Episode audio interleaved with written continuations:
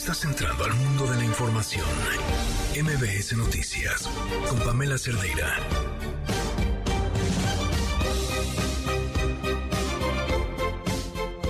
Son ya las 7 de la noche con 8 minutos. Estamos iniciando la cuarta emisión de MBS Noticias. Soy Oscar Palacios, lo invito a que se quede con nosotros. Vamos a estar en sustitución de Pamela Cerdeira. Y hoy es lunes 3 de abril, para algunos ya el inicio del periodo vacacional, pero para otros, como en el caso del INE, pues es el arranque de una nueva etapa. Hace unas horas rindieron protesta los cuatro nuevos consejeros del INE, entre ellos Guadalupe Tadei, que bueno, desde hoy es nueva presidenta del instituto y que tendrá en sus manos una gran responsabilidad, esto de cara a los procesos electorales en el Estado de México y Coahuila, pero también, hay que decirlo, rumbo a la elección presidencial de 2024.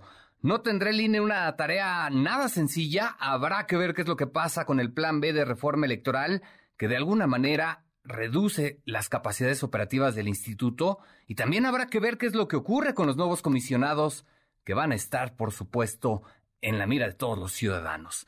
Quédese con nosotros, vamos a estar hablando, por supuesto, de este y otros temas. En redes sociales me encuentran como arroba Oscar de la Radio, esto en Twitter y en Instagram como arroba Oscar Palacios, Oscar con K. Estamos ya en la cuarta emisión de MBS Noticias.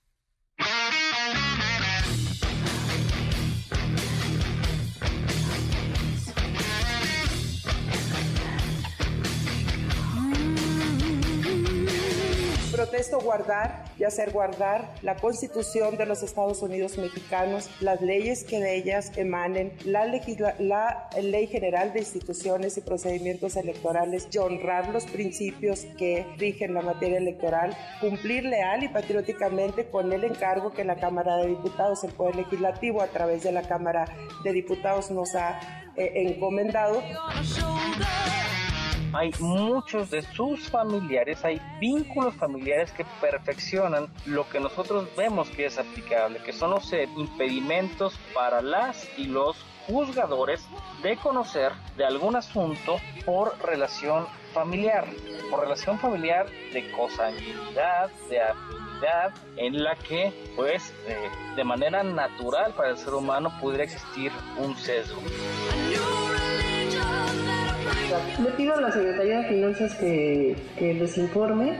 Eh, es de la Policía Bancaria Industrial, eh, no sé exactamente el año, creo que fue 2020, no, no, estoy segura. En ese entonces no era una empresa que estuviera boletinada, hay que decirlo, ¿no? O sea, se hacen licitaciones y además en este caso por lo que la primera investigación que hace la Secretaría de Administración y Finanzas se cumplió con, con el contrato. Inclusive en el contrato mayor creo que de ciento y tantos mil pesos solamente se pagaron 75 mil porque fue lo que eh, se necesitó. Es, es, un examen médico general, es inspección general, interrogatorio intencionado, valoración de signos de cansancio, valoración de reflejos osteotendinosos, oculares. Obviamente también se valora la parte de la glucosa a través de una prueba, eh, una prueba de glucosa capilar, se hace una, una alcoholemia en aliento y de modo aleatorio se va a estar realizando exámenes toxicológicos no es por decreto, no es con amenazas, es convenciendo, persuadiendo de que a todos nos conviene el que no haya carestía y que alcance el ingreso, que no haya pérdida del poder de compra de los mexicanos y que se fortalezca cada vez más el mercado interno. Meter a la Guardia Nacional fue una cortina de humo de la señora Claudia Sheinbaum particularmente para taparle el ojo al macho de que no le ha dado mantenimiento al metro y por eso se está cayendo en pedazos y está arriesgando el físico y la vida propia de los 5 millones de personas, capitalinos la mayoría, que, que se mueven en el metro todos los días todos y cada uno de los días. Entonces tenemos a la señora haciendo campaña, gastando el dinero en campaña. Hay varias razones asociadas a la muerte de los animales. Una, por supuesto, el ciclo de vida natural al que estamos sujetos todos los seres vivos, pero de manera particular, en el caso de los zoológicos, Nosotros tenemos una población geriátrica, es decir, una población vieja de organismos que han vivido durante mucho tiempo en los zoológicos y que son así de viejos porque los zoológicos les dan condiciones de bienestar a estos organismos que hacen que se aumente en niveles muy altos el nivel de longevidad.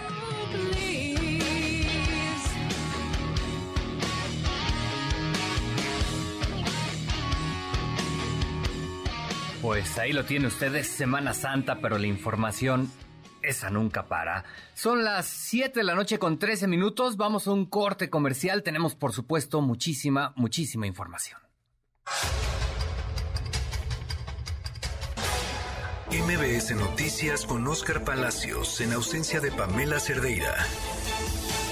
Regresamos.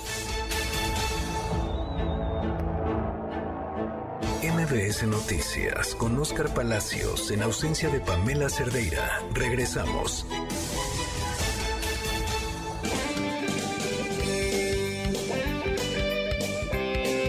Estamos de regreso en la cuarta emisión de MBS Noticias. Vámonos de lleno con la información y arrancamos con información internacional y cosas que no solo ocurren en nuestro país, y es que, bueno, según información del diario The New York Times, el gobierno de Estados Unidos utilizó en varias ocasiones el software Pegasus para espiar a objetivos en México. Esta herramienta, como recordaremos, abre la posibilidad de rastrear teléfonos móviles en todo el mundo prácticamente sin necesidad de la autorización del usuario. Apenas, apenas el mes pasado el presidente de Estados Unidos, Joe Biden, bueno, pues había firmado una orden ejecutiva para prohibir en todos sus departamentos y agencias el uso de este tipo de herramientas.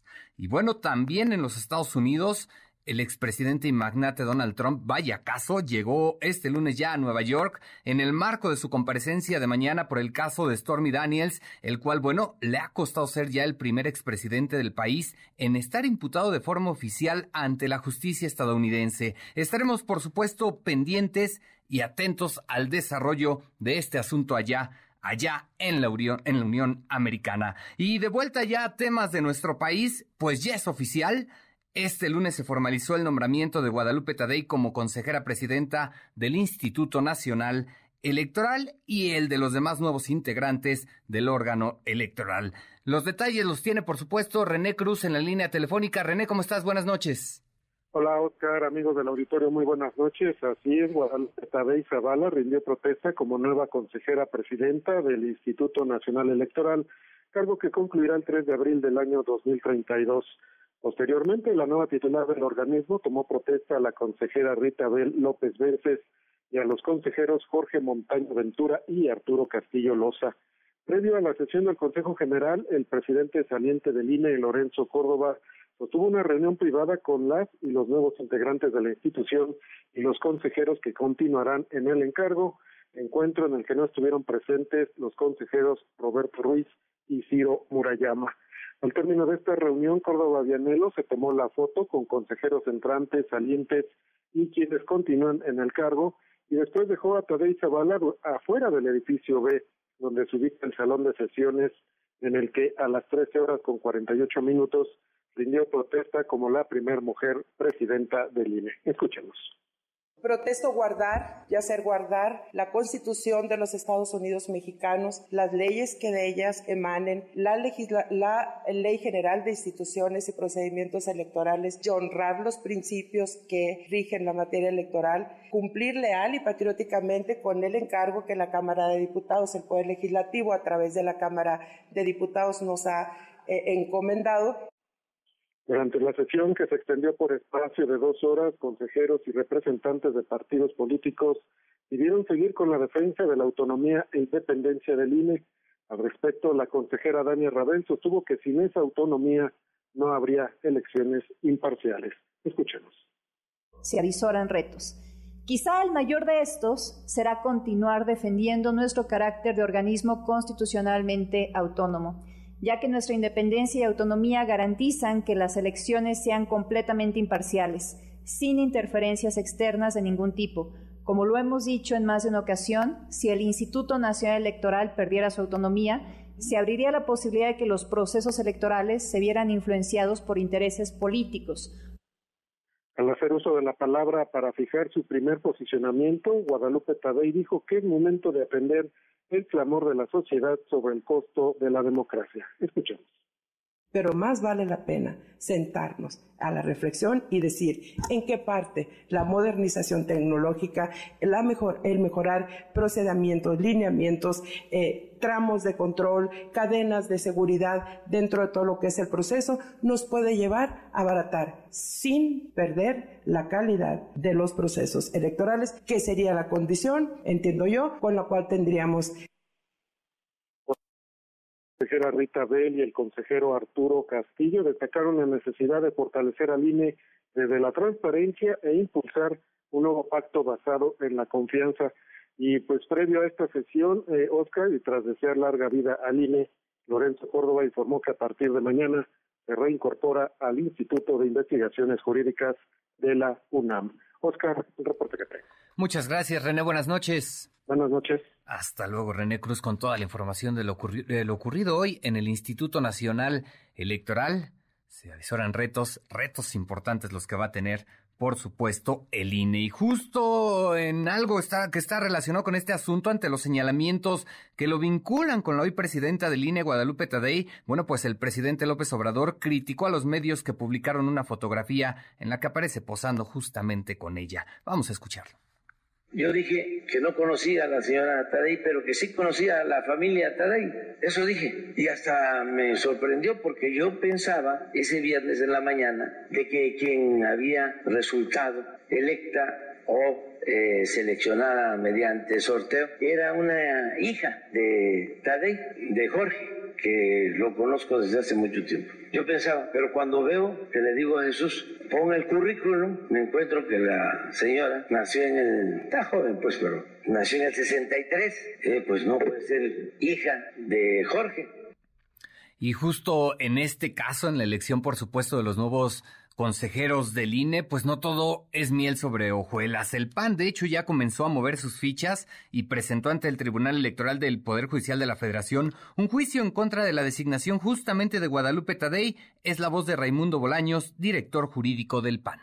Hay muchos de sus familiares, hay vínculos familiares que perfeccionan lo que nosotros vemos que es aplicable, que son los eh, impedimentos para las y los juzgadores de conocer de algún asunto por relación familiar, por relación familiar de cosanguinidad, de afinidad, en la que, pues, eh, de manera natural para el ser humano pudiera existir un sesgo. Ahí está la voz de Raimundo Bolaños, quien cuestiona justo esta relación de la familia de Guadalupe Tadei con Morena, con la cuarta transformación, aunque incluso en el propio PAN, en el caso, por ejemplo, de la senadora Xochil Gálvez, pues hay quien habla de darles un voto de confianza. Ya veremos, ya veremos al tiempo qué es lo que ocurre en el INE. En tanto, el expresidente de la mesa directiva de la Cámara de Diputados, Sergio Gutiérrez, pues aseguró que el INE resultará beneficiado con la salida de los consejeros Lorenzo Córdoba y Ciro Murayama. Así lo dijo. Pues mira, yo creo que la salida de Lorenzo, Ciro y Edmundo viene a beneficiar al INE. La verdad es que es muy claro el protagonismo que ellos tuvieron, tendencioso, faccioso, en contra de Morena, lo cual en su calidad de árbitros es algo inadmisible. Creemos, consideramos que quienes están ahí, hombres y mujeres, van a hacer sin duda alguna, sin duda alguna, un mejor papel que Lorenzo y Ciro, que de pasar a árbitros se convirtieron en actores políticos. Bien, ahí lo tienen Sergio Gutiérrez. Por supuesto, el discurso que ha manejado Morena en los últimos meses, un discurso pues de persecución en su contra por parte de los consejeros Lorenzo Córdoba y Ciro Murayama, hoy ya exconsejeros del INE. Y vámonos ahora con más información, información de los estados. Son ya 40 los migrantes que perdieron la vida por el incendio en una estación migratoria de Ciudad Juárez. Adelante con la información, Armando Corrales, corresponsal de MBS Noticias. Buenas noches. ¿Qué tal, Oscar? Buenas noches. Bueno, pues la, Secretaría de Salud del Gobierno del Estado de Chihuahua informó el día de ayer, domingo 2 de abril, sobre la condición de salud de Juan C.T.A., de 23 años, originario de Honduras, el cual fue extubado con éxito por profesionales del Hospital General. Asimismo, se informaba el día de ayer que Kevin S.L., de 25 años, originario de Guatemala, fue trasladado en avión al Centro Nacional de Investigación y Atención al Paciente Quemado en la Ciudad de México para trato especial. Gilberto Barraza Mendoza, encargado del despacho de la Secretaría de Salud del Estado, aseguró en todo momento se ha procurado la entrega en tiempo y forma de insumos y medicamentos necesarios para la atención a los pacientes migrantes cuyo estado general pues aún es delicado. Eso fue el día de ayer. El día de hoy, este, por medio de un comunicado, la Secretaría de Salud eh, Federal, el Instituto Mexicano del Seguro Social informaron este fin de semana seis víctimas de los hechos ocurridos en la estación migratoria de Ciudad Juárez, Chihuahua, fueron trasladados en ambulancias aéreas de la Secretaría de la Defensa Nacional, de la Secretaría de Marina y del INS al Centro Nacional de Investigación y Atención a Quemados y al Instituto Nacional de Enfermedades Respiratorias, ambos en la Ciudad de México.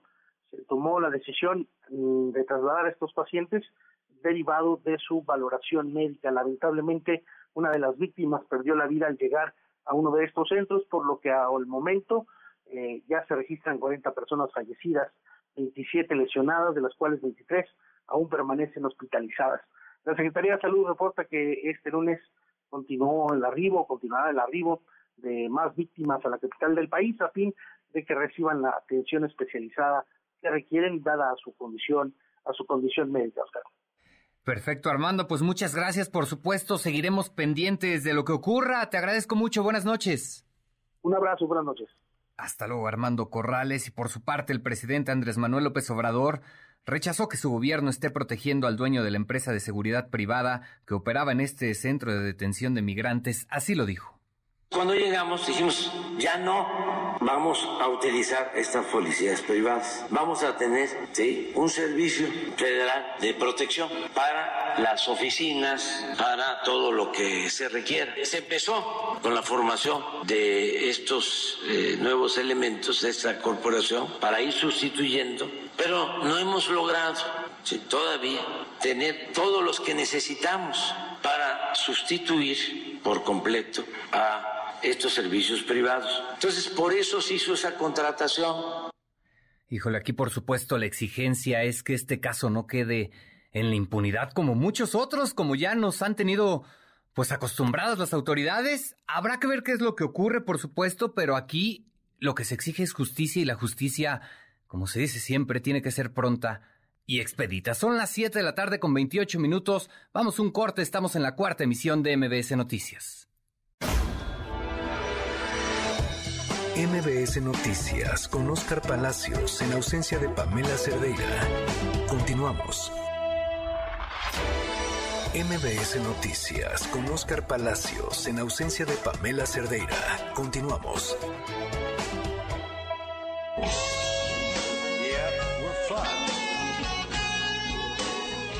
Siete de la tarde con 32 minutos. Ya lo decíamos al inicio de esta cuarta emisión este lunes rindieron protesta cuatro nuevos consejeros electorales, entre ellos la nueva presidenta del INE, Guadalupe Tadei, quienes, bueno, pues van a tener bastante trabajo más allá de los procesos electorales en el Estado de México y Coahuila y por supuesto los comicios presidenciales de 2024. En días pasados, el INE determinó multar a la asociación que siga la democracia con 500 mil pesos, medio millón de pesos, esto de acuerdo con la autoridad electoral por haber entregado casi 15 mil firmas de apoyo para la revocación de mandato de personas fallecidas. ¿Qué fue lo que pasó? Bueno, pues para hablar de este tema tenemos en la línea telefónica a Gabriela Jiménez Godoy. Ella es presidenta nacional de la asociación que siga la democracia. Gabriela, ¿cómo estás? Buenas noches. Muy buenas noches, Oscar. Qué gusto saludarte a ti y a todo el auditorio. No, hombre, un gusto para nosotros. Gracias por tomar la llamada. ¿Cuál es su postura? El INE terminó estableciendo una multa por la supuesta presentación de firmas de personas fallecidas. ¿Qué pasó ahí? Pues mira, eh, la postura que tuvieron Lorenzo Córdoba y Ciro Morayama siempre fue una postura completamente parcial y en contra de la democracia. Desde que inició el proceso de revocación de mandato, nos acordaremos todos de que ellos estuvieron en contra en todo momento de, realizar la consulta con muchísimos pretextos hasta que la Suprema Corte y la Sala Superior les ordenaron hacerla. Y durante todo este tiempo, que fueron seis meses, desde la recolección de firmas hasta la promoción y la votación, pues ellos siempre estuvieron en contra de este proceso. Algo que es muy importante aclararle a toda la ciudadanía que nos escucha es que de estas eh, firmas de supuestos muertos, el INE jamás nos lo comprobó a nosotros. Nosotros el año pasado, en febrero, enviamos un oficio al INE solicitando que nos diera la información de estas firmas con inconsistencias de las cuales ellos hablaban. Y nos respondieron diciendo que no podían darnos la información de las firmas de muertos que por protección de datos personales de los muertos. Entonces, en realidad a nosotros no nos han enseñado que estas firmas realmente sean de muertos. Por eso es que vamos a impugnar en la sala superior para que se revise esto a fondo, sobre todo también decir que todas estas firmas que se recolectaron, que fueron casi nueve millones de firmas las que entregamos al INE, pues se recabaron con todo el compromiso, cariño, con buena fe de la gente, de muchos ciudadanos, miles de personas en todo el país que de manera voluntaria estuvieron pues entregando su tiempo, sus recursos para estar caminando en sus comunidades, en sus calles, recabando las firmas y después nos las hacían llegar para que las entregáramos. Ajá, ok. Yo creo que la verdad Lorenzo Córdoba y Ciro, en lugar de festejar que se haya hecho, se haya realizado una consulta sin igual, sin precedentes y que haya tenido una participación tan elevada, no solo en firmas, también en votos, porque votaron 16 millones de personas, y que se fortalezca la democracia participativa, que se fortalezca la participación de la ciudadanía en este tipo de procesos, pues al revés, persiguen a la ciudadanía, minimizan el esfuerzo, criminalizan a los que ayudaron y todo esto sin pruebas. ¿Había desde su punto de vista una persecución contra que siga la democracia y, y, todos ustedes que, reunieron estas firmas para llevar a cabo esta consulta? Por supuesto, en todo momento. hablaban con descalificaciones, con dolo, desinformando, porque además algo muy importante, para nos, a nosotros no nos consta al día de hoy que realmente existan estas firmas de muerte. Pero en caso de que existieran, la autoridad electoral tendría que habernos mostrado las actas de defunción, porque todas las firmas que se entregaron estaban foliadas y nosotros tenemos un respaldo digital de todas las firmas. Exacto. ¿Tienen ustedes manera de constatar que son firmas legales? todas mis firmas este, escaneadas, foliadas y por acomodadas por estado. Entonces, si a mí me dijeran, son de, de estos estados, de estos folios, yo pudiera identificarlas. Y además algo importante, checar la fecha de la defunción en caso de que existiera. Pero para eso necesitamos que nos demuestren con las actas de defunción, porque también pudiera ser que si es que hubiera firmas de muertos, que pudieron haber muerto después de haber firmado, porque recordemos, la revocación de mandato fue hace año y medio y estábamos en pandemia. Entonces puede ser posible tal vez que muchos de los que firmaron murieron después por la pandemia, por el COVID. Por eso es muy importante que eso se, se aclare. Ahora, entendemos que ustedes tienen ya esta ruta para impugnar precisamente esta decisión del INE. Van a presentar una impugnación ante el Tribunal Electoral, pero también van a pedir al INE, ya con estos nuevos consejeros que acaban de llegar, que revise nuevamente este asunto. Pues, nos gustaría que se revise, que, que se haga un análisis realmente imparcial y objetivo sobre todo también el tema de la multa. Como bien comentabas, Oscar, eh, nos quieren multar con 500 mil pesos, que realmente nos parece excesivo para una asociación civil que no es un partido político y que no tiene los recursos.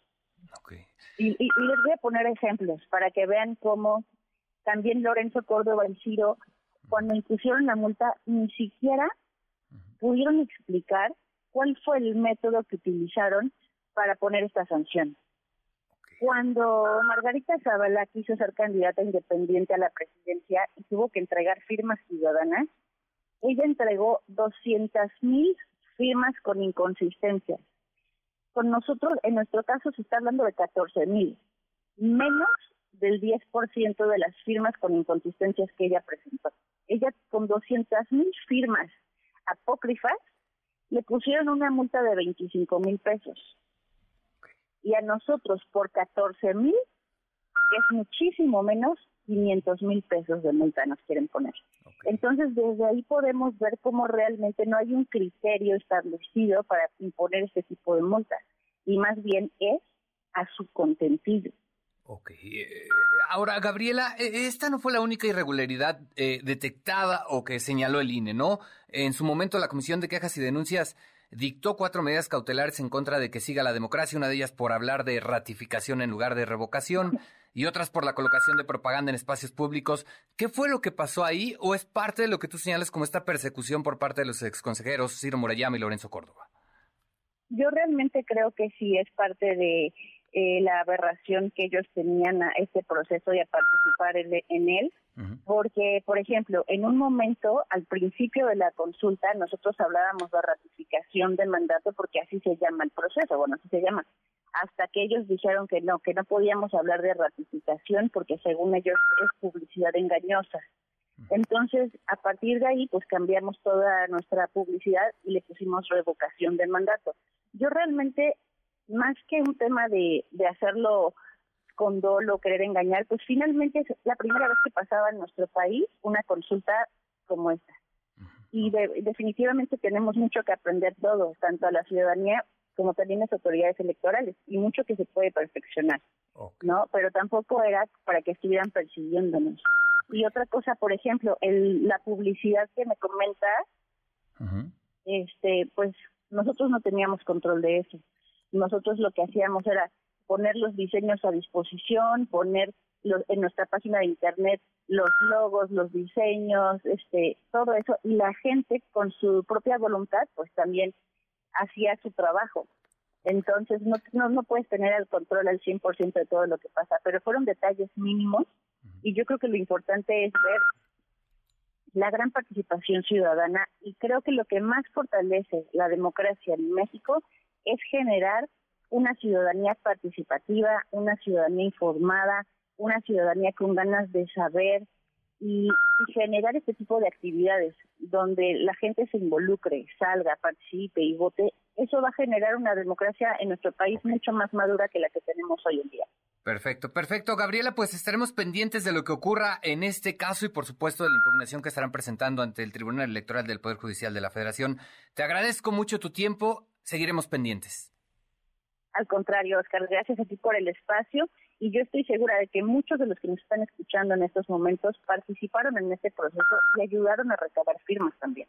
Perfecto, estaremos, estaremos por supuesto al pendiente, ya veremos qué es lo que ocurre y la determinación que tome el INE en este caso. Te agradezco mucho, buena tarde. Gracias, Oscar, hasta luego. Hasta luego, Gabriela Jiménez Godoy, ella es presidenta nacional de la asociación Que Siga la democracia. Y vamos a otro asunto. En los últimos días, pues lo que ha reinado en el Congreso de la Unión ha sido simple y sencillamente pues la falta de acuerdos, ¿no? En el Senado ya lo vimos la semana pasada, no hubo consensos para elegir a tres nuevos comisionados del INAI y en la Cámara de Diputados pues tampoco se lograron los acuerdos para nombrar a cuatro nuevos consejeros electorales que se terminaron eligiendo por tómbola. Sin embargo, bueno, pues más allá de estos temas donde sí se logró un acuerdo generalizado, fue en un tema fundamental, el 3 de 3 contra la violencia de género, un tema que fue aprobado ya en días pasados por la Cámara de Diputados y lo cual representa, claro, un avance importantísimo en esta materia. ¿De qué se trata? ¿Qué es el 3 de 3 contra la violencia de género?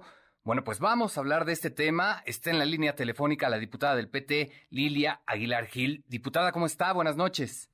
Muy buenas noches, Oscar. Con el gusto de saludarte a ti y a tu audiencia para hablar de los temas eh, positivos que también suceden en el Poder Legislativo. Claro que sí, hay, hay temas en los que por supuesto se logra un acuerdo. Uno de ellos es este 3 de 3. Platícanos de qué se trata este 3 de 3 contra la violencia de género. Mm, primero decir que yo creo que es uno de los logros más importantes que hemos tenido en el tema de derechos, no solamente de las mujeres, sino de la ciudadanía en general, es la inclusión en la Constitución. Eh, de una condición eh, muy específica para ser inelegible para eh, poder acceder a los puestos de, del servicio público. Específicamente eh, que enuncia con mucha claridad que aquellos que son violentadores de cualquier naturaleza, violentadores en los derechos contra la vida, en los derechos contra la libertad, eh, administrativos e inclusive eh, civiles para el tema de deudores alimentarios no pueden ser candidatos y no pueden acceder a ningún puesto público, a ningún puesto público. Eh, y bueno, pues y, y, hacemos también un y hacemos hincapié en que este requisito también lo tiene que cumplir el fiscal general de la República. Ok, ni deudores alimentarios entonces, ni agresores, ni para candidatos, ni tampoco funcionarios públicos. Hombre, pues es un paso muy importante el que se está dando para, pues tratar de erradicar este cáncer que es la violencia de género en nuestro país, ¿no? Y al final, lo que se hace, salvo su mejor opinión, diputada, es tratar de acabar con la impunidad de la que, pues hay que decirlo, han gozado muchos funcionarios públicos, ¿no? La, impunidad y que finalmente utilizaban estos puestos públicos hasta para eh, vamos a decir, eh, eh, eludir la responsabilidad que tenían en el tema de en el tema de cumplir hasta con su familia, ¿no? El tema de los deudores alimenticios me parece eh, un gran avance, pero hay que decir también, Oscar, que respetamos el tema de la presunción de inocencia. Eh, y eh, que se habló, se discutió por muchísimo tiempo, casi eh, cuatro años, para que llegara una redacción idónea donde no se violentaran tampoco los derechos de nadie y también que en efecto este es un avance en el tema de violencia de género, pero que eh, aplica de manera indistinta a hombres y mujeres, porque en este supuesto, en el tema eh, de los delitos contra eh, la vida, contra la libertad, y también de la violencia de la violencia política y por faltas administrativas pues se encuentran hombres y mujeres en el tema de la violencia de género. Entonces eh, creo que también es un gran avance porque precisamente hace este reconocimiento de que el tema de la lucha del, del respeto a las mujeres no nada más es un tema de mujeres, sino es un tema de mujeres y hombres donde se debe incluir a todos para bien o para mal. Eh, eh, y el tema de la presunción de inocencia para nosotros fue un tema muy relevante porque, bueno, pues precisamente había quien tenía dudas, el diputado Gerardo Fernández Noroña tenía dudas, las, las expresó en tribuna para que eh, este tipo de, eh, de derechos a favor de las mujeres, bueno, pues no sean utilizados tampoco para perseguir políticamente a nadie y por eso quedamos que en la redacción se tenía que decir que tenía que ser una vez que hubiese sentencia firme. Es decir, tampoco a nadie se le va a perseguir si no tiene un debido proceso y si no tiene una sentencia firme que lo acredite o la acredite como un eh, eh, como un ejercitador de violencia de género, vamos a decirlo de alguna manera. Claro, me parece importantísimo aclarar esto porque fue justo lo que se dio en el debate, ¿no? No se trata de perseguir entonces a los hombres y que al final, bueno, pues el que nada debe, nada teme, ¿no? Así es, y, y, y que no sea esta, eh, este tema de derechos un arma política para, para perseguir a nadie, ni, ni a los hombres, ni a las mujeres, ni a la oposición, ni absolutamente a nadie, que sea una acción eh, afirmativa que finalmente erradique esta práctica eh, donde la gente que con, con mucha violencia, hombres y mujeres, eh, este, han actuado y han servido eh, en la función pública, pero sobre todo que han hecho políticas públicas en contra de las mujeres. Eso es muy importante. Por eso eh, el, el grito era ningún agresor ni ninguna agresora más al poder. Perfecto. Bueno, pues es un avance bastante importante. Aún falta que pase por la aduana del Senado, ¿correcto? Así es pero yo estoy segura y esperamos que así sea. Vamos a tener una visita en el Senado la semana entrante eh, que pasará sin problema porque fuimos muy cuidadosos en la redacción. Como te digo, yo entré en esta legislatura, tenemos un año y medio en estas modificaciones constitucionales porque sabemos que la Constitución, bueno, pues es eh, la carta magna y tenemos que ser cuidadosos de la redacción que hacemos, pero eh, eh, también tenían ya los tres años anteriores. Entonces ha sido un trabajo eh, cuidado constitucionalmente y legislativamente. Perfecto, y bien lo dice diputado, una legislatura que se ha eh, preocupado precisamente por trabajar en materia de paridad de género y también en combatir la violencia, ¿no? En materia, en materia de género. Pero bueno, hay que estar pendientes de lo que ocurra con esto, pero al final, en este combate todavía existen algunos pendientes precisamente, ¿no? Muchísimos. Parte de, lo que tenemos pendiente justo en este grupo que nosotros hemos denominado de igualdad sustantiva, eh, están pendientes el tema, por ejemplo, del derecho a decidir o, de la salud, eh, de la salud em, reproductiva de las mujeres eh, y muchos otros, por ejemplo, el tema de, de el reconocimiento o no del, del, del trabajo doméstico, eh, hay 268 pequeñas y grandes reformas que en la Constitución en el tema de derechos de las mujeres. Hombre, pues bastante, bastante trabajo en materia de paridad lo que van a tener en el Congreso de la Unión. Ya veremos qué es lo que ocurra con esta propuesta. Eh, eh, no se trabajó entonces en conferencia, pero ustedes van a hacer una visita al Senado tratando de sensibilizar para que salga lo más pronto posible, me imagino. Así es, y buscando aliadas. Mira, esta, esta reforma constitucional fue inédita.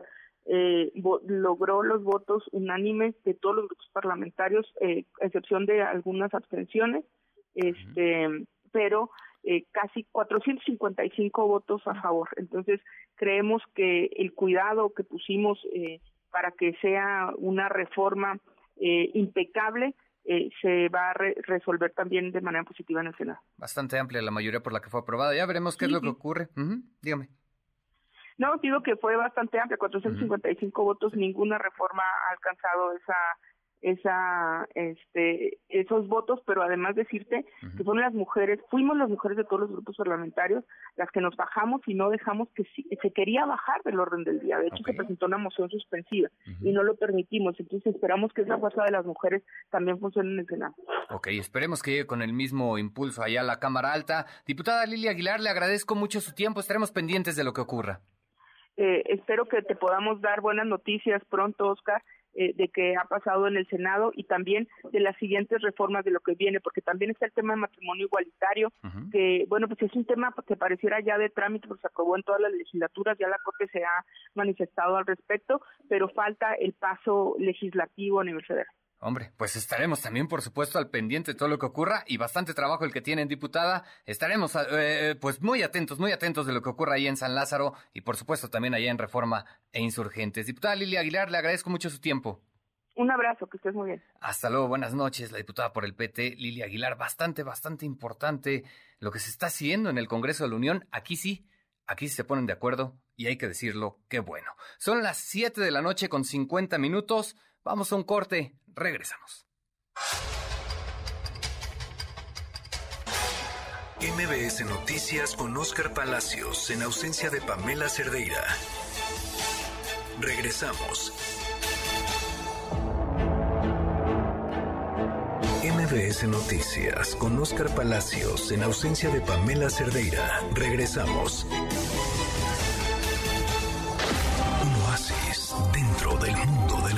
Información.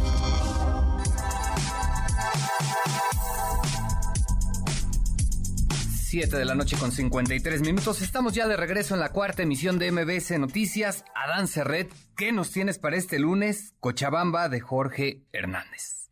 Hola Oscar, sí, fíjate que traigo esta novela de este gran personaje, no solo escritor, sino personaje de la literatura mexicana, Jorge Fernández, un gran dibujante, un gran cronista, un hombre erudito y a la vez con el sentido del humor más brutal, así creo que se puede decir, de la literatura mexicana. Él ha escrito muchas novelas, entre otras La Emperatriz de Lavapiés, que es una inmensa novela, y ahora vuelve con esta novela que desde el nombre empiezas a disfrutar, empiezas a tener una palabra hermosa en la boca que es Cochabamba, y eh, fíjate que eh, Oscar, que se le dedica precisamente, y esto nos ayuda mucho a situarnos para lanzarnos de inmediato a la librería eh, para leer esta novela y dice, para Gabo y Mercedes que vivieron esta historia de oídas. Se refiere Jorge Fernández a Gabriel García Márquez, sin duda, aunque no era boliviano sino colombiano. Tiene mucho esta novela Cochabamba, de esa escritura del boom, esa escritura de este mundo exótico de Sudamérica que se ve en Europa. ¿De qué se trata esta novela? Él dice, Jorge Fernández, que un hombre, de repente un francés en una comida le dijo, tú tienes que escribir la historia de mi madre este francés le dijo esto a Jorge y empezaron a quedarse y quedarse en la sobremesa de esta comida y de repente Jorge se dio cuenta que ese libro ya se lo habían dado y nos va contando según cuenta esta historia que ya la había contado muchas veces, dice esto la conté en sobremesas, esto se la conté a mucha gente en universidades, en España, en ferias del libro, ya le he contado y me fui dando cuenta de muchas cosas, es decir, nos cuenta una historia que él conocería y de qué es esta historia es una mujer boliviana de extremada belleza que vive en Cochabamba y allí un hombre guapísimo, un hombre mulato, pide su mano y entonces el padre adineradísimo de Cochabamba dice no voy a permitir que se case con alguien aquí y menos un mulato y se la lleva a París a esta joven boliviana, esta cochala y que son guapísimas las cochalas. Eh, entonces se la lleva a París y allí en París se codea nada más y nada menos de la mano de su padre ricachón, de Albert Camus, de Coco Chanel, de Edith Piaf, es decir, está en este París bellísimo que hemos visto también retratado por Woody Allen en Midnight in Paris, y entonces, pues bueno, es una especie de cuento de hadas donde Jorge Fernández nos va contando esta historia, nos va hablando de Bolivia, nos va hablando de, Brasil, de, de, París, y además nos va contando pues estos, este momento hermoso, mientras él está comiendo muchas veces crepas de cajeta, que está, eh, su compañera se está tomando un coñac, él se toma 15 vasos de agua de Jamaica, es decir, es una novela breve, pero es una novela muy divertida y que recuerda mucho estas hermosas novelas de, del boom latinoamericano, como de García Márquez sobre todo, y de Mario Vargas Llosa. Entonces, Oscar, creo que es una novela deliciosa esta de Jorge, que eh, uno siente que está ahí con él platicando, siente que está uno viéndole fumar sus puros y sus cigarros, mientras nos cuenta esta bellísima historia, un poco de cuento de hadas de una cochala llamada Cochabamba. Hombre, llama, llama muchísimo la atención esta lectura. Curiosa la manera en la que eh, eh, nos bien nos comentas, en la que surge esta novela, ¿no? Un francés que se acerca y dice, pues escribe la vida de mi madre Catalina, ¿no? Exacto, que además a los escritores les pasa mucho, pero curiosamente, y eso lo decía Julio Cortázar, Oscar, ningún escritor lo hace. Cuando alguien le dice escribe esto, el escritor casi casi dice, pues ahora no lo escribo. Pero Jorge con su generosidad y al con su olfato de que es una buena historia, dice, pues esta historia es esta comida, pero también sí este cuento de hadas, que no sé si te ha pasado, Oscar, y a mucha gente que nos está escuchando del auditorio que dices, es que esta historia tengo que escribirla porque ya la conté muchísimas veces y ya me la sé de memoria y ya lo que sigue es pasarla al papel, ¿no? Claro, claro, claro. Y, y, ¿sabes qué me llama la atención muchísimo? Eh, me eché un clavado, vi la portada del libro, eh, una portada que llama, que intriga, ¿no? También invita, ¿no? Dice, sería un cuento de hadas si no fuera verdad, ¿no? Exactamente. Es todo esto, como tú dices, dice la cuarta de foro, sería un cuento de hadas si no fuera verdad, pero en verdad es que se disfruta mucho Cochabamba. Como que Jorge tiene esta cosa de, de, de las personas que saben comer y disfrutar de la buena mesa, que así se disfruta también de los lugares, de las ciudades, de las calles, de las personas. Con Jorge Fernández leer a los personajes es como degustar platillos deliciosos, eso me encanta de esto. Hombre, excelente la recomendación, sobre todo para los que eh, están de vacaciones o estarán tomándose los próximos días, ¿no? Una, un buen libro para, para estos días de Semana Santa, ¿no? Es, es, un gran libro para estos días calurosos de la Semana Santa, llevarse Cochabamba para estar en Bolivia y en Francia y pues bueno, viajar en el tiempo y además de disfrutar pues y del tabaco y del café y de la comida. Perfecto. Hombre, pues Adán Serret, te, te, agradezco mucho tu tiempo y esta excelente recomendación. Abrazo grande, Oscar, un placer saludarte y yo te agradezco a ti. Fuerte abrazo, un gusto, buenas noches. Un gustazo, buenas noches, abrazote. Hasta luego, excelente la recomendación que nos hace Adán Serret para estas vacaciones de Semana Santa, Cochabamba. Híjole, bueno, bastante interesante, ya lo decíamos, la portada de este libro, pues simplemente intriga, ¿no? Sería un cuento de hadas si no fuera verdad. Siete de la noche con 59 minutos es la cuarta emisión de MBS Noticias. MBS Noticias con Oscar Palacios en ausencia de Pamela Cerdeira. Continuamos. MBS Noticias con Oscar Palacios en ausencia de Pamela Cerdeira. Continuamos.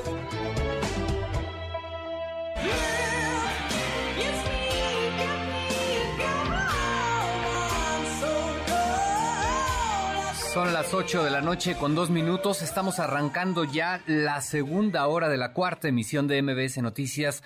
Soy Oscar Palacios, a nombre de Pamela Cerdeira, titular de este espacio. Lo, invite a que, lo invito a que se quede con nosotros. Tenemos bastante información. Ojo con esto. Una jueza determinó un plazo de tres días, le dieron ya tres días al Senado para que, bueno, pues la Junta de Coordinación Política proponga a los dos comisionados faltantes del Instituto Nacional de Transparencia. Bueno, este tema simplemente se ha ido a la largue y bueno, en el acuerdo publicado este lunes, la jueza requirió que sin evasivas sea atendida esta omisión que revivió el pasado 15 de marzo con la objeción del presidente Andrés Manuel López Obrador de los dos previos nombramientos. De no acatarse este mandamiento, bueno, se estaría estableciendo una multa económica y esto, ojo, podría escalar a otras medidas. Habrá que ver qué ocurre en el Senado, habrá que ver qué dicen en el Senado, porque bueno, pues ellos ya se fueron de vacaciones desde la semana pasada. En otros temas, sobre las imágenes que se hicieron virales el fin de semana de este globo aerostático que se incendió y después cayó en Teotihuacán, Estado de México, llevándose consigo la vida de dos personas y dejando con graves lesiones a una tercera, bueno, pues el sujeto que operaba la aeronave fue ya detenido y está en espera de que se resuelva su situación jurídica. Adelante con la información, Juan Gabriel González, corresponsal de MBC Noticias en el Estado de México.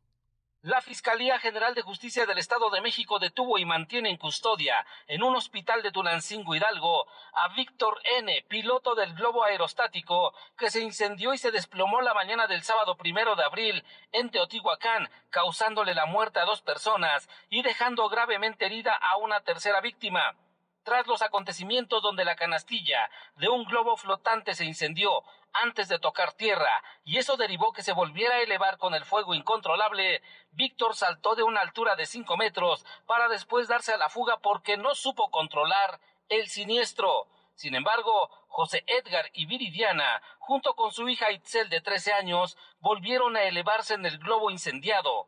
Así se vivió la tragedia.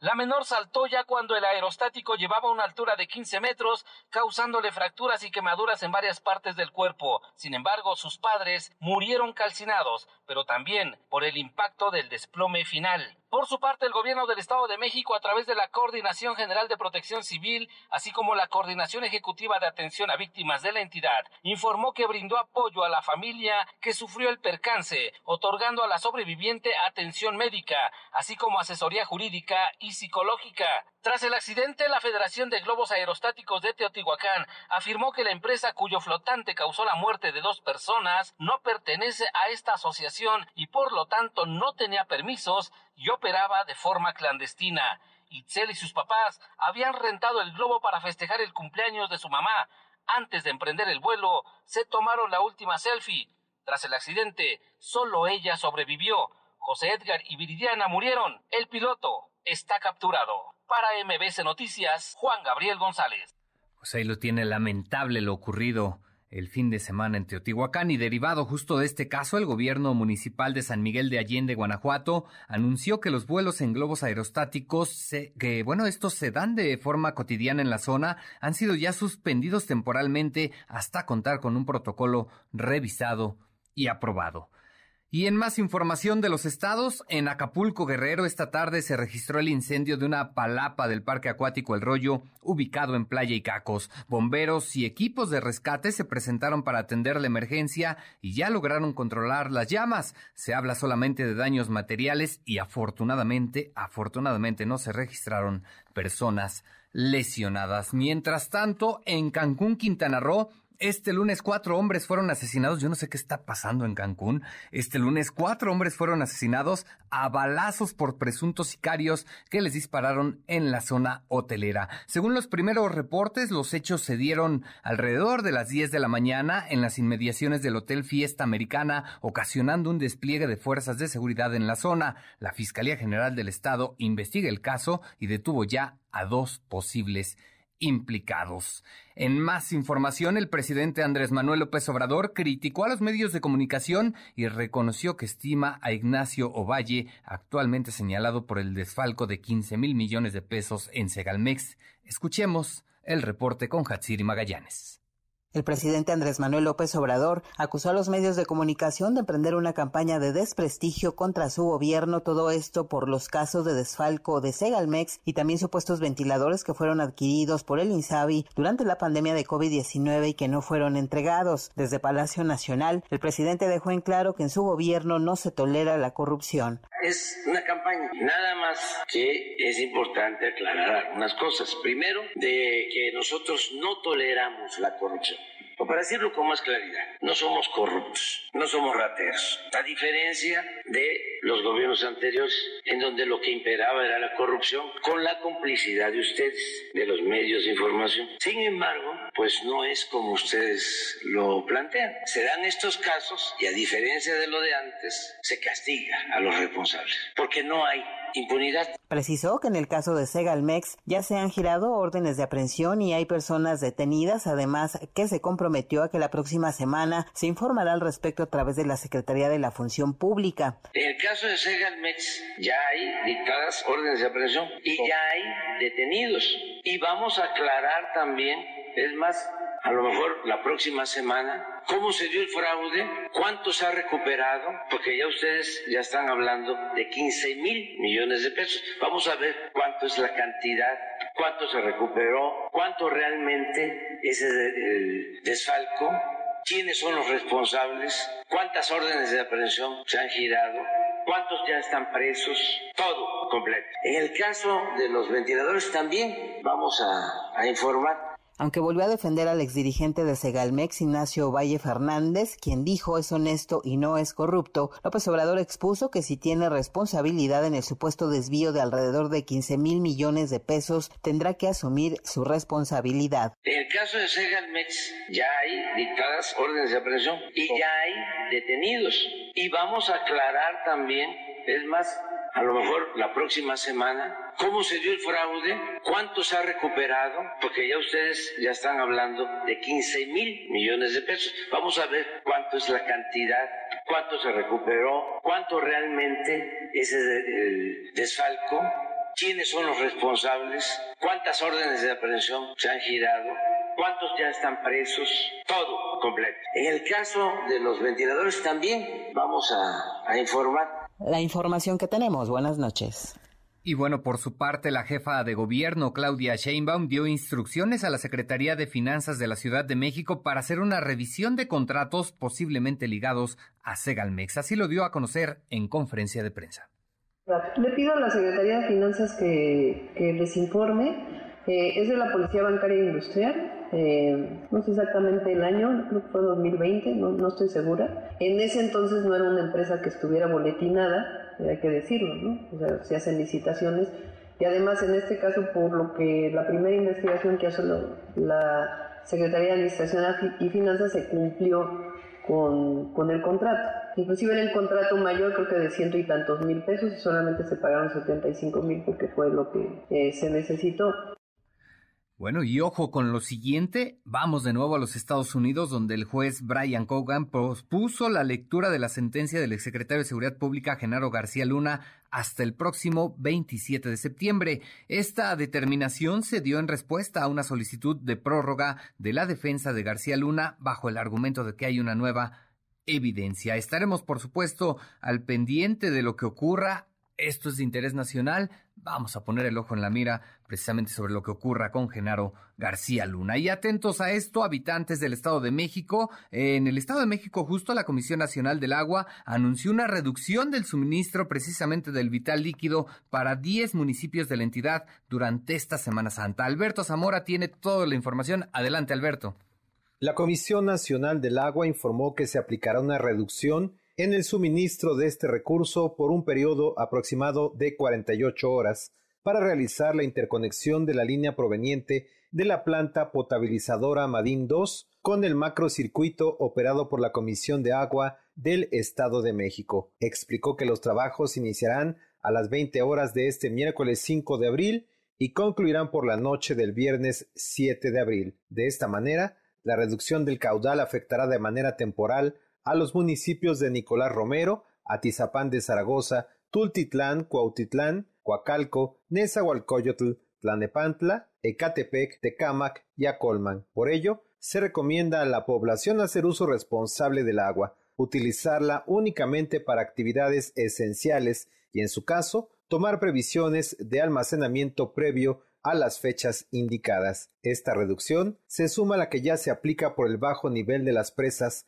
del sistema Cutzamala y que afecta a 13 municipios del Estado de México y 13 alcaldías de la capital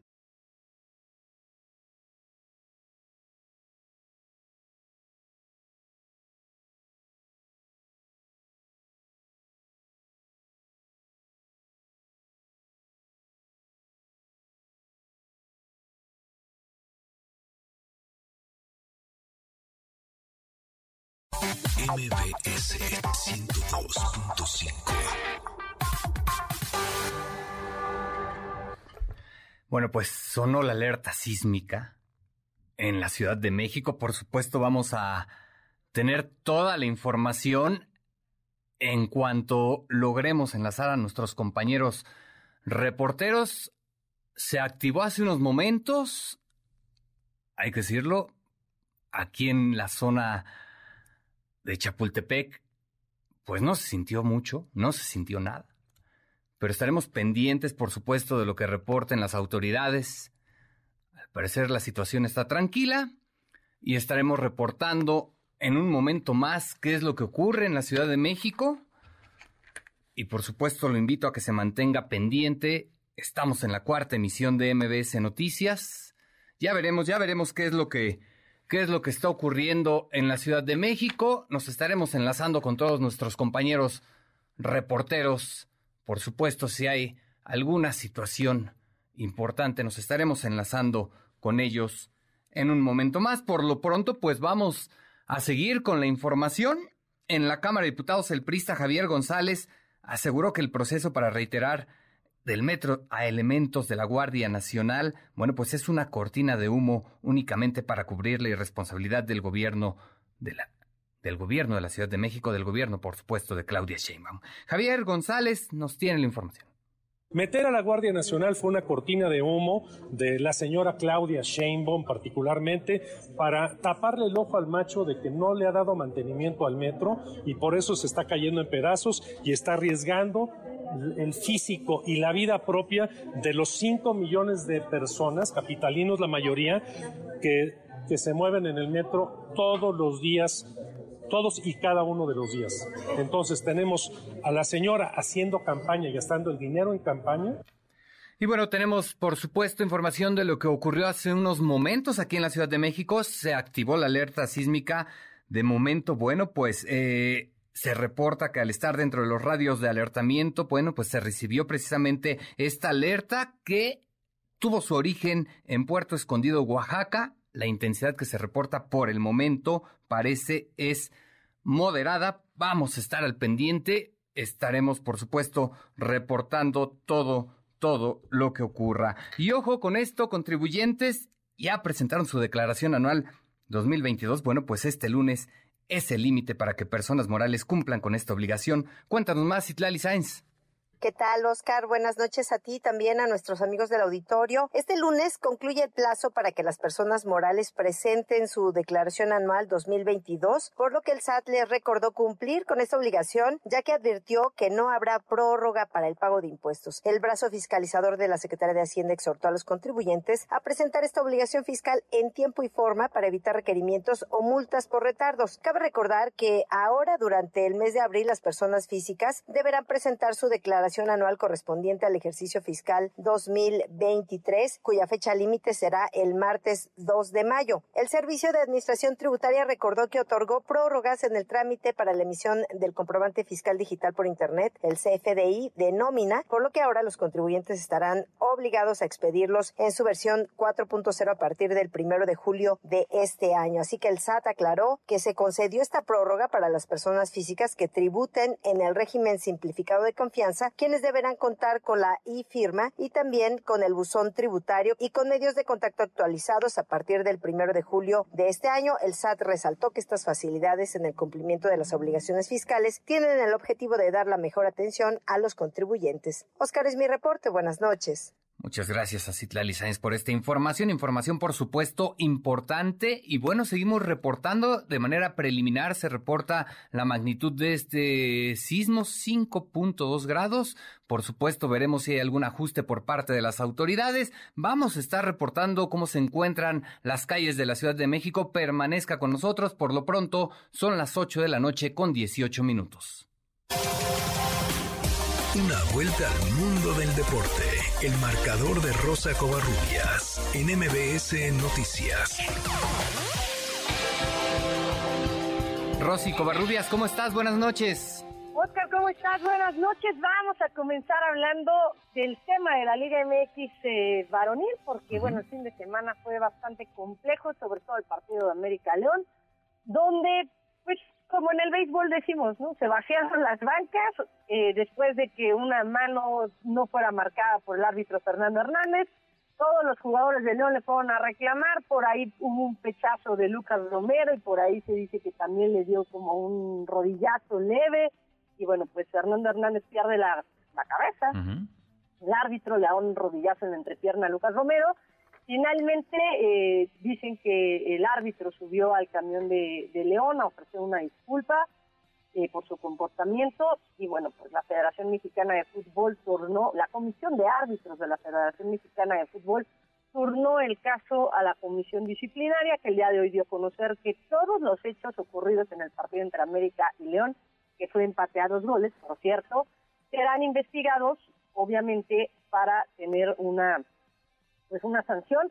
Hoy fueron llamados Armando Hernández, fue llamado Lucas Romero, fueron llamados los dos directores técnicos para hablar de los incidentes ocurridos precisamente en este partido. Sobre el tema habló Nicolás Larcamón y esto fue lo que dijo.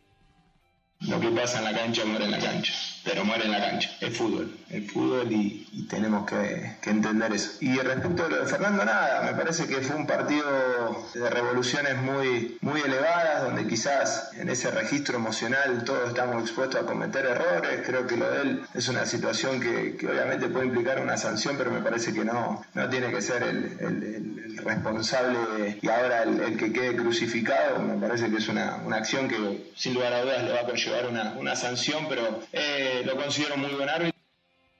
Pues hay las palabras del Arcamón. Al principio habla de la situación que ocurrió entre él. Perdimos, perdimos comunicación con Rosy Covarrubias. Por supuesto, esto es parte de lo que ocurrió hace unos momentos en la Ciudad de México. Se saturan las líneas telefónicas y bueno, lo que podemos adelantar con información de mi compañero Juan Carlos Alarcón, a quien bueno, pues en unos momentos más estaremos por supuesto enlazando para que nos tenga el reporte completo, es que la situación en puntos estratégicos se mantiene en calma. 5.2 grados la magnitud de este sismo que se sintió aquí en la Ciudad de México. Vaya manera de recibir la Semana Santa aquí en la capital del país. Estaremos, por supuesto, al pendiente y también, por supuesto, recordarles los números de emergencia por si hay alguna situación que, que, reportar. Es el 911 a toda hora. Por supuesto, en cualquier momento puede usted reportarse. Y bueno, por supuesto, en un momento más estaremos con el reporte completo con mi compañero Juan Carlos Alarcón. Rosy, te perdimos por un momento, pero bueno, platícanos lo que ocurrió en este partido entre el León y el América. Bueno, hablábamos de, lo ocurrido entre, bueno, eh, ya la, comisión disciplinaria estará analizando, ya llamó a los, pues, a, los involucrados en estos dos problemas. Y bueno, también mencionar, eh, eh, Oscar, que otro de los partidos que, bueno, pues fue muy atractivo, el Atlas contra Chivas, clásico tapatío 3 a 3, la verdad es que fue un partidazo, uno de los mejores que han estado en, en esta temporada. Cruz Azul derrotó por cero al equipo de Pachuca Gracias a este resultado, la máquina continúa en pelea o peleando puestos de liguilla. Y esto fue lo que dijo Ricardo el Tuca Ferretti respecto a este triunfo y a las tarjetas amarillas que se sacan en el fútbol mexicano. Todos los triunfos son importantes, sea de local, sea de visitante. Naturalmente ustedes eh, ponen más énfasis cuando es de visitante, no tanto de, de local. Y naturalmente que ganar un partido siempre se suma y aumenta las posibilidades de una calificación. Yo inclusive pienso que son demasiadas tarjetas. El fútbol mexicano es marrullero, porque cinco tarjetas para un fútbol que se considera de primer nivel, la verdad es una vergüenza. Y bueno, más mencionar que tras la derrota de dos goles por cero ante el conjunto de Puebla, el día de hoy el equipo de Juárez, la directiva de Juárez, dio por terminada su relación laboral con el técnico Hernán Cristante. Y en temas que tienen que ver con el deporte mexicano, el día de hoy Ana Gabriela Guevara habló respecto a la situación de Paola Pliego, esta esgrimista que los tiene demandado, que tiene demandado a la CONADE por un supuesto positivo de doping, que finalmente no fue así y no le permitió competir al esgrimista en los Juegos Olímpicos de Río 2016 y del tema de la Federación Mexicana de Natación. Vamos a escucharla no va a pagar la CONADE. El juez determinó de manera alevosa adjudicarle el, daño moral a la CONADE. Pues fue un poco alevoso sacar a los verdaderamente protagonistas del tema, que en este caso era su presidente de federación y el propio Comité Olímpico, quien decidió bajarla del, equipo bajo un escenario de doping falso. Lo pagará el seguro que tenía el laboratorio, no lo va a pagar CONADE. Sigue el equipo entrenando, no les hemos negado el acceso ni tampoco el apoyo, simplemente pues todo el aspecto legal, perdón, el aspecto económico pues está detenido. No hay becas y no hay apoyo para salir al extranjero. pues ahí están los atletas siempre a la mitad de este fuego cruzado entre CONADE, Comité Olímpico Mexicano, y bueno, pues también la Federación Internacional de Natación. Y Oscar, nada más para comentar el día de ayer, el gran en la noche del sábado y madrugada del domingo, el Gran Premio de Australia, victoria para Max Verstappen, segundo Luis Hamilton y tercero Fernando Alonso, pero el piloto de la carrera fue precisamente Sergio Checo Pérez, quien largó desde el pit lane para quedarse con la quinta posición. No le alcanzó para meterse al podio, pero la verdad es que hizo una extraordinaria carrera que fue bastante, bastante accidentada. Oscar, la información deportiva. Muchas gracias, Rosy Covarrubias. Estaremos, por supuesto, pendientes de lo que ocurra con esta situación del árbitro mexicano ahí dando un rodillazo y, por supuesto, también de Checo Pérez que corre el próximo fin de semana. Estaremos al pendiente de lo que ocurra. Te agradezco mucho. Que tengas buena noche. Gracias, Oscar. Bonita noche. Hasta luego, Rosy Covarrubias. Son las 8 de la noche con 24 minutos. Al parecer todo en calma en la Ciudad de México después de este sismo eh, preliminar 5.2 es lo que reportan las autoridades. Al parecer, todo, todo en calma por lo pronto en la Ciudad de México. Tendremos más información por lo pronto. Vamos a un corte y regresamos. MBS Noticias con Oscar Palacios en ausencia de Pamela Cerdeira. Regresamos. MBS Noticias con Oscar Palacios en ausencia de Pamela Cerdeira. Regresamos.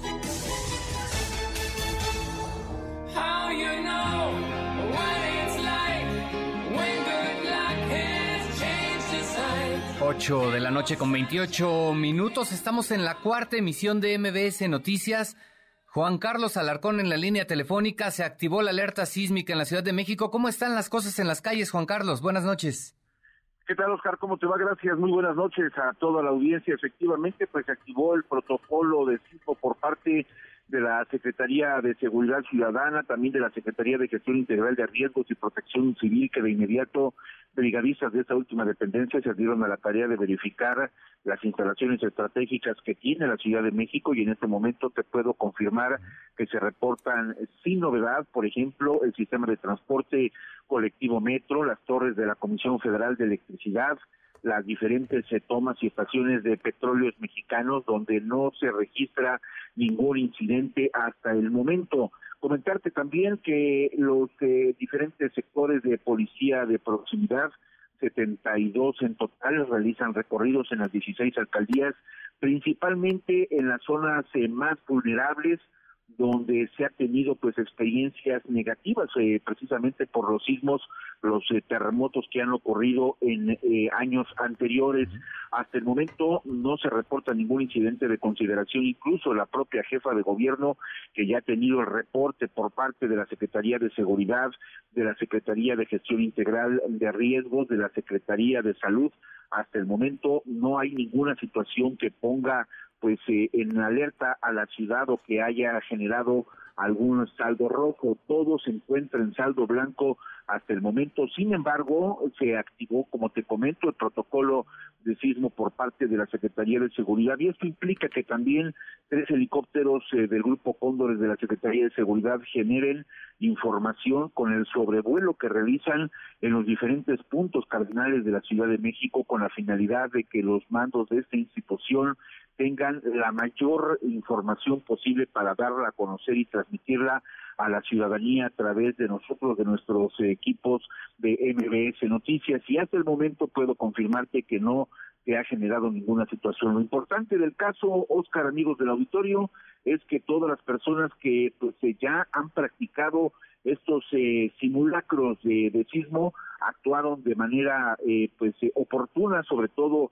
en la zona centro de la capital, que recordemos es una de las zonas donde mayor, eh, pues donde más se sienten los movimientos telúricos, son muchos edificios públicos que se ubican, por ejemplo, en la colonia Centro, en la colonia Guerrero, en la colonia de los Doctores, Obrera, en esas avenidas importantes como Calzada San Antonio Abad, la misma calzada de Tlalpan, Fray Servando Teresa de Mier, todos los edificios, Paseo de la Reforma, Avenida de los Insurgentes, muchas personas se evacuaron de manera rápida pues dándole prioridad a los eh, protocolos y a los eh, programas de internos de protección civil que precisamente pues hablan sobre este repliegue y posterior evacuación de los edificios.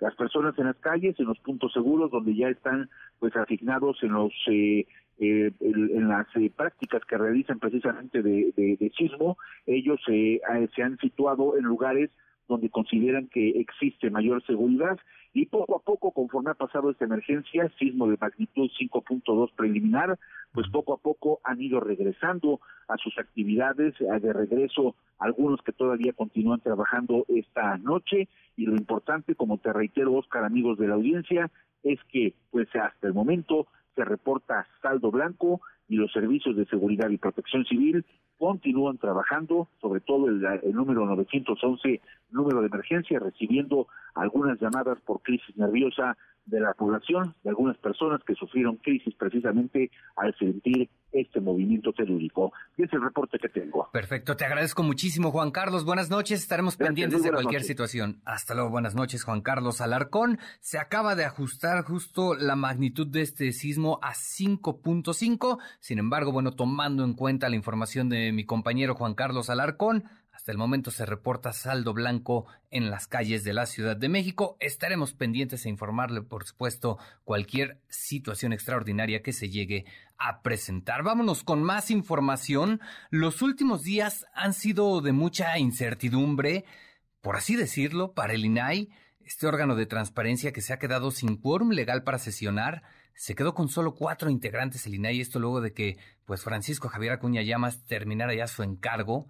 Y a pesar de esto, en la Cámara Alta, en el Senado, pues se fueron de vacaciones, patearon el bote, como se dice, no alcanzaron los acuerdos para sacar los nombramientos pendientes de tres nuevos comisionados y tener un pleno de línea pues completo, ¿no? Para hablar de este asunto está en la línea telefónica Julieta del Río Venegas, ella es comisionada del INAI. Julieta, ¿cómo está? Buenas noches. Oscar, muy buenas noches, con el gusto de saludarlos. Hombre, Julieta, pues ¿qué hacer ante esta situación que está enfrentando el instituto? Así es, bueno, como ya lo dijiste tú todo, en efecto, el, viernes eh, mi paisano Paco Acuña bueno, cumplió su ciclo de nueve años ahí en el INAI. Y bueno, ahora nosotros estamos en espera, los cuatro, la presidenta Blanca Lilia, Adriana Calajo, Josefina Román y su servidora, dos, uh, dos alternativas. Uno, que los senadores a su regreso puedan lograr el consenso y sacar los tres comisionados que hacen falta, o cuando menos uno, ya Oscar, o bien esta controversia eh, donde pedimos suspensión a la Suprema Corte.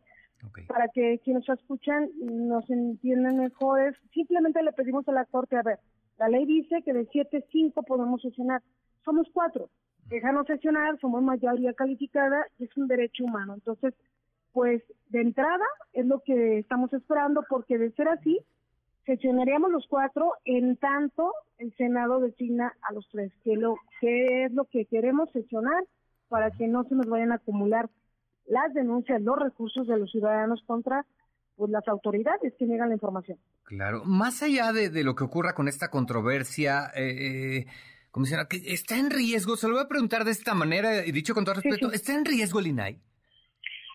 Eh, mira, yo te diría que sí, o sea, siendo muy objetiva, eh, sí y solo sí, si no se decide el nombramiento rápido.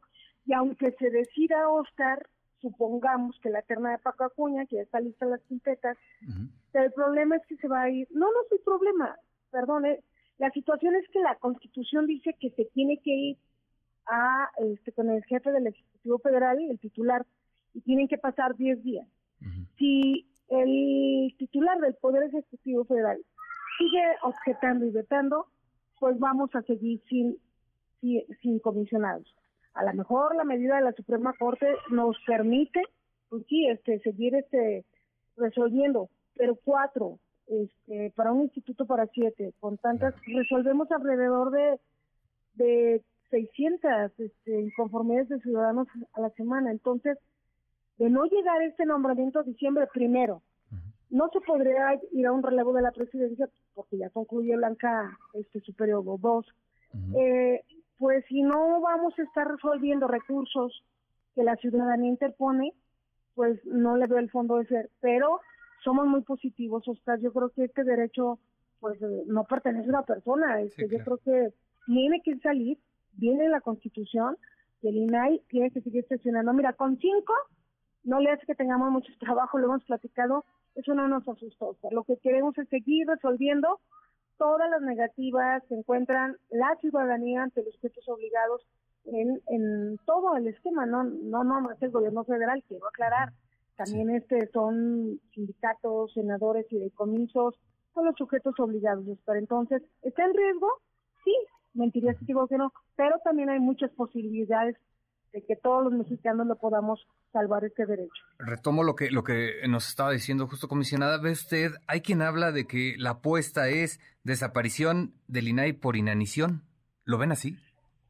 Mira, en este en esta situación, digo, para nadie es desconocido este, los ataques que se han recibido a órganos autónomos. En nuestro caso sabemos que hay una ala eh, de personas cercanas ahí al gobierno de que no no quieren que el INAI.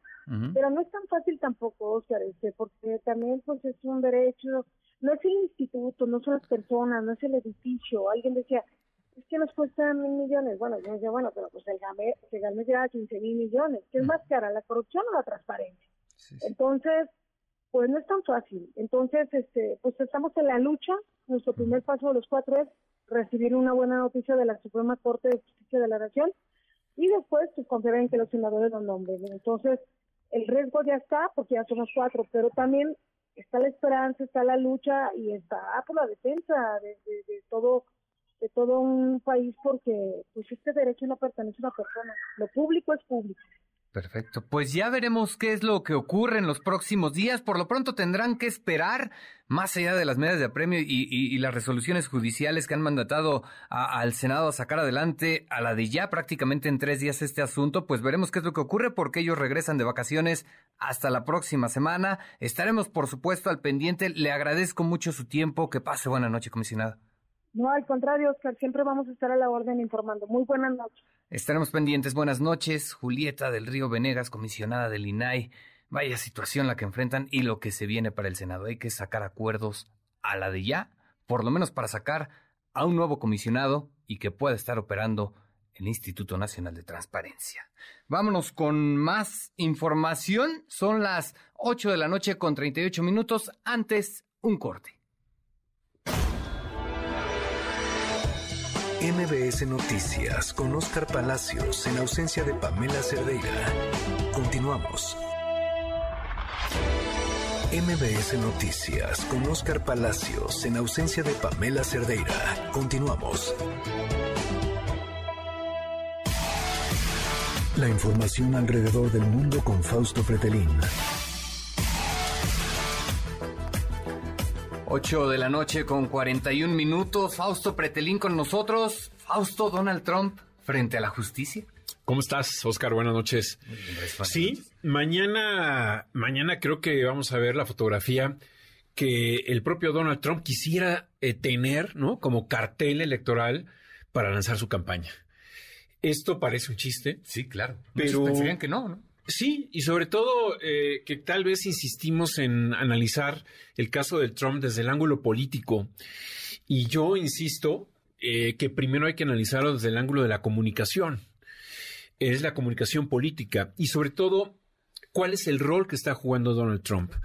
Donald Trump está, eh, desde que llegó a la presidencia, desde que participó en las, en las, elecciones presidenciales de noviembre del 2000, 15, porque él, sube y toma el poder en el 16, eh, él, de alguna manera mostró que es un, es un soldado, es un general de cinco estrellas en el campo de la comunicación y es un personaje que le declaró la guerra a los medios de comunicación. Yo creo que ese es un elemento que desde el inicio de su campaña se dio cuenta que iba a generar mucho, mucho ruido. Y para ello tuvo a gente que estuvo muy preparada en temas de eh, las redes sociales. Pienso en Steve Bannon, otro de sus generales, ¿no? Cinco estrellas, que él, él a él se le ocurrió eh, generar un caos o una visión apocalíptica. Eh, si tú recuerdas, Oscar, aquellos momentos en el aeropuerto John F. Kennedy de Nueva York, cuando entra en vigor, ¿no? Una, eh, pues una, una un, digamos que una declaración o un decreto, ¿no? Del presidente Trump en donde prohibía entrar a Estados Unidos a musulmanes procedentes de 10 o 12 países y que generó caos en, el aeropuerto de Nueva York. Era una escena de esta, como si fuera una, serie de televisión tipo Black Mirror, ¿no? Eh, y ahí nos dimos cuenta que de alguna manera eh, no era político, es un outsider de la política, es un personaje que entendió muy bien, hizo una lectura perfecta de lo que es la desconfianza de la sociedad sobre la política, en términos generales. Y yo creo que eso fue una lectura que si la traemos a tiempo presente, es decir, a mañana, creo que vuelve a incurrir en el mismo error los demócratas. Es decir, este, eh, este, este, obstáculo que le ponen, desde mi punto de vista, parece ser un obstáculo muy, muy bajito, que va a saltar con facilidad Donald Trump.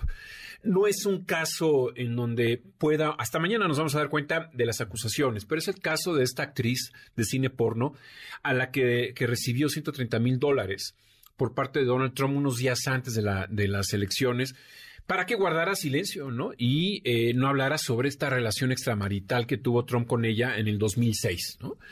Y creo que esto eh, lo va a proyectar a Donald Trump como un personaje fuerte, es el inicio de la campaña. Lo, están poniendo, por mucho que parezca pues erróneo este comentario, pero lo están poniendo a donde él quiere, o sea, donde Donald Trump quiere estar. Sí, sí, sí. yo creo que eh, entiende, eh, más bien, no entiende el gobierno de Biden, que por cierto, y haciendo un paréntesis, es un gobierno debilitado, es una figura ya mayor de edad, Biden, que parecería que está gobernando desde el sótano de su casa, ¿no? Si tú recuerdas, Oscar, él hizo una campaña electoral en el 2020, 2019, 2020 en el sótano de la casa, es decir, eh, con un grave eh, con un perfil que comunica poco. Y esto lo digo y cierro el paréntesis porque es importante ver cómo está la lucha electoral en este momento, con un Donald Trump que va al alza. Y el mejor ejemplo es la semana pasada, cuando se da a conocer que mañana tiene que acudir a la justicia, recibe 4 millones de dólares en donaciones voluntarias, en donde el promedio de donación por persona que participó fueron de 36 dólares. 4 millones de dólares. Es decir, es un personaje que arrastra, que sigue arrastrando. Y los, las imágenes que hoy vimos en su salida de su casa en Mar a Lago, la llegada a Nueva York, es como un artista, eh, como un cantante pop, ¿no? Juvenil. Eh, y eso es eh, lo que va a catapultar su campaña. Es decir, el mejor inicio que él se hubiera imaginado lo va a tener mañana el presidente Donald Trump, porque es muy probable que esta acusación de un juez, que por cierto no forma parte del Departamento de Justicia, es decir, no forma parte del gobierno de Biden, es un juez de, eh, en Nueva York, no en Manhattan, en Manhattan eh, que lo está acusando. Vamos a ver con claridad cuáles son las acusaciones que tiene, pero yo te podría garantizar que lo que mañana vamos a ver es auténticamente el inicio de su campaña con mucha fuerza y nadie lo va a parar. Va a terminar capitalizando a su favor, por supuesto, esto Donald Trump y no podemos hablar, ya lo comentas, de un personaje derrotado de ninguna manera. Hay posibilidades reales de que regrese al poder en Estados Hay posibilidades muy reales, yo creo que cada vez mayores. Hay posibilidades de que el presidente Biden no busque la reelección. Y lo digo porque creo que las cifras eh, dentro de cuatro, cinco, seis meses le van a dar, pues, eh, eh, unas pocas posibilidades de ganar la presidencia. Esa es, esa es una conjetura mía, pero con base a lo que hemos visto en los últimos, en los últimos meses, en las últimas semanas, sobre todo que viene este huracán que es Donald Trump y que mañana va a iniciar y que a partir de mañana todos los días lo vamos a escuchar en los medios de comunicación con esta misma, con este mismo mensaje, ¿no? De que le quieren poner obstáculos, de que la política en Washington es una política que necesita drenarse porque es un pantano. Es lo mismo que escuchamos hace cuatro o cinco años en Washington y en Estados Unidos y en prácticamente todo el mundo. Y poco a poco vamos a ir viendo cómo se va apagando la figura del presidente. Lo vamos a ver al presidente Biden, lo vamos a ver con muchas dificultades ahora para pues derrotar o sortear a este gobierno. Pero yo creo que el grave error ahora es llevarlo a, esta, eh, a este momento, el día de mañana, en donde hay mucha atención sobre lo que va a ocurrir alrededor de la figura de Trump. Bien, lo dices considerando, me agradó mucho esta descripción, es un huracán, Donald Trump, y es un personaje que, que, nada como pese en el agua en la, en la polémica, ¿no? Es su terreno. Se crece, se crece en la polémica porque es lo que le gusta hacer. A veces daba la impresión, ya en la Casa Blanca, que se sentía incómodo, que no le gustaba, precisamente porque es un ejercicio del poder complicado, ¿no? El ser presidente y más en Estados Unidos. y, uno daba, uno pensaba en ese momento que era, era más divertido, y lo pongo entre comillas, viéndolo como candidato que como presidente. Porque como presidente tiene el maletín nuclear, como presidente lo tenemos como, como vecino en México. Un personaje agresivo, un personaje grosero, un personaje impertinente, impertinente perdón eh, desde el punto de vista diplomático, un personaje que no cree en las instituciones, un personaje que puso en riesgo la estabilidad política en Estados Unidos el 6 de enero de hace dos años, en este asalto al Capitolio, en donde hubo cuatro muertos, no, no cualquier cosa. Eh, y no sabemos a partir de mañana si esto va a generar más polémica, pero sobre todo más incertidumbre alrededor de la política en Estados Unidos. No sabemos si va a haber un asalto otra vez al Capitolio, un asalto a la, a la, Torre Trump. No sabemos cómo se va a comportar y eso es un riesgo. Sí, no, y, sobre todo estar pendientes de lo que ocurra, en qué momento comienza con nuevos ataques hacia nuestro país. Ya comenzó, ya amenaza con pues enviarnos al ejército a luchar en contra de los cárteles de narcotráfico. Y bueno, pues eh, esta, esta ficción está muy cerca de ser realidad. Eso es lo más peligroso. Habrá que tomarnos muy en serio lo que ocurra el día de mañana con el expresidente Donald Trump, que será un hecho inédito, ¿no? Un expresidente ante la justicia. Es un hecho inédito, no lo hemos visto, por eso, que por eso digo que mañana podríamos ver esta ruptura del, de la línea roja en el sentido de que no sabemos cómo se puede comportar allá en Estados Unidos la gente que está alrededor de Trump. Perfecto. Bueno, pues estaremos pendientes. Te agradezco mucho, Fausto Pretelín. Y hombre, al pendiente. Y estaremos escuchando, por supuesto, con lo que ocurre el día de mañana. Perfecto, Oscar. Gracias, buenas noches. Gracias, hasta luego, buenas noches. Nosotros son las 8 de la noche con 50 minutos. Vamos a una pausa. De volada regresamos. MBS Noticias con Oscar Palacios en ausencia de Pamela Cerdeira. Regresamos. MBS Noticias con Oscar Palacios en ausencia de Pamela Cerdeira. Regresamos.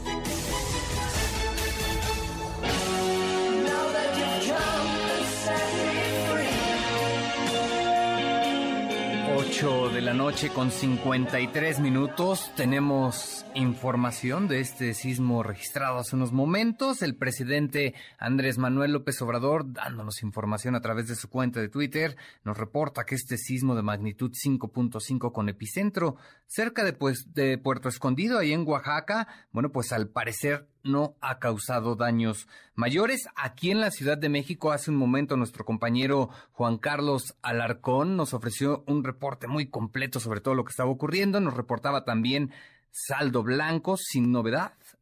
Y no hay incidentes de gravedad, afortunadamente, que reportar. De todas maneras, esto lo dice el presidente Andrés Manuel López Obrador están ya actuando las autoridades de protección civil, la Secretaría de la Defensa Nacional y por supuesto también la Secretaría de Marina y el gobierno del estado de Oaxaca para atender cualquier situación. Vámonos con más, más información. Ya lo comentábamos al inicio de esta cuarta emisión, el INE pues está estrenando consejeros electorales luego de un proceso un poco caótico en la Cámara de Diputados, pues ya los cuatro nuevos consejeros fueron elegidos por tómbola, por insaculación. Y bueno, tenemos en la línea telefónica, bueno, pues a, precisamente a la consejera electoral Claudia Zavala para hablarnos cómo está el ambiente ahí en el INE. ¿Cómo está, consejera? Buenas noches. Hola, Oscar, muy buenas noches. Te saludo con mucho gusto, saludo a toda la audiencia. Pues estamos muy bien, muy contentos y pues, pues llevando a cabo los trabajos que tenemos que realizar para seguir nosotros con nuestras actividades, pero ahora con un Consejo General pues renovado. Ok, consejera, pues mucho trabajo el que van a tener en el INE de cara a las elecciones del Estado de México y Coahuila, por supuesto, también para el próximo año, para el 2024. ¿Están listos ya para el reto que viene? ¿Se reportan listos? Claro que sí, claro que sí, Oscar. En el INE siempre hay una continuidad de trabajos y hay que recordar que tenemos una fortaleza que son el personal que trabaja en el Instituto Nacional Electoral. Y afortunadamente para los procesos electorales, tanto del Estado de México como de Coahuila, pues tenemos un avance ya muy significativo, estamos este, muy coordinados con tanto con el Estado de México, el Instituto Electoral, como con Coahuila, y lo que les puedo decir es que el INE siempre está eh, haciendo lo que tiene que hacer y listo para estos procesos electorales que están en curso y también ya estamos preparando los que, eh, la elección federal y todas las elecciones concurrentes para el 2024. Por supuesto, consejera, el INE estará pues bajo la mira de todos en los próximos procesos electorales. La imparcialidad, la autonomía del instituto está garantizada. Siempre está garantizada, Oscar. Yo creo que hay algo bien importante que nosotros tenemos en la institución. Tenemos un servicio profesional electoral que tiene una permanencia en el tiempo y que es a través de este instituto eh, este servicio profesionalizado, el que se llevan a cabo una serie de actividades que hacen posible la recreación democrática a partir precisamente de eh, los principios que nos rigen y con este personal, este personal no cambia. Lo que se ha renovado ahora es el Consejo General y el Consejo General pues tiene todas estas fuentes de recursos humanos profesionalizados, directivos y técnicos con el que impulsa los trabajos que han dado los resultados que hoy tenemos. Y hoy ya tenemos una fortaleza también. Por el momento tenemos claridad a partir de la suspensión este, y de la propia ley que los procesos electorales en curso tienen reglas claras y tiene una seguridad jurídica en el sentido de que los estamos operando con la ley anterior, la ley electoral anterior. Entonces, sí, nosotros siempre estamos listos para realizar nuestra función electoral con base en los principios que nos Perfecto, perfecto. Pues estaremos pendientes del trabajo que se lleve a cabo, por supuesto, en el INE. Le agradezco mucho su tiempo, consejera Claudia Zavala. Muy buenas noches, muchas gracias.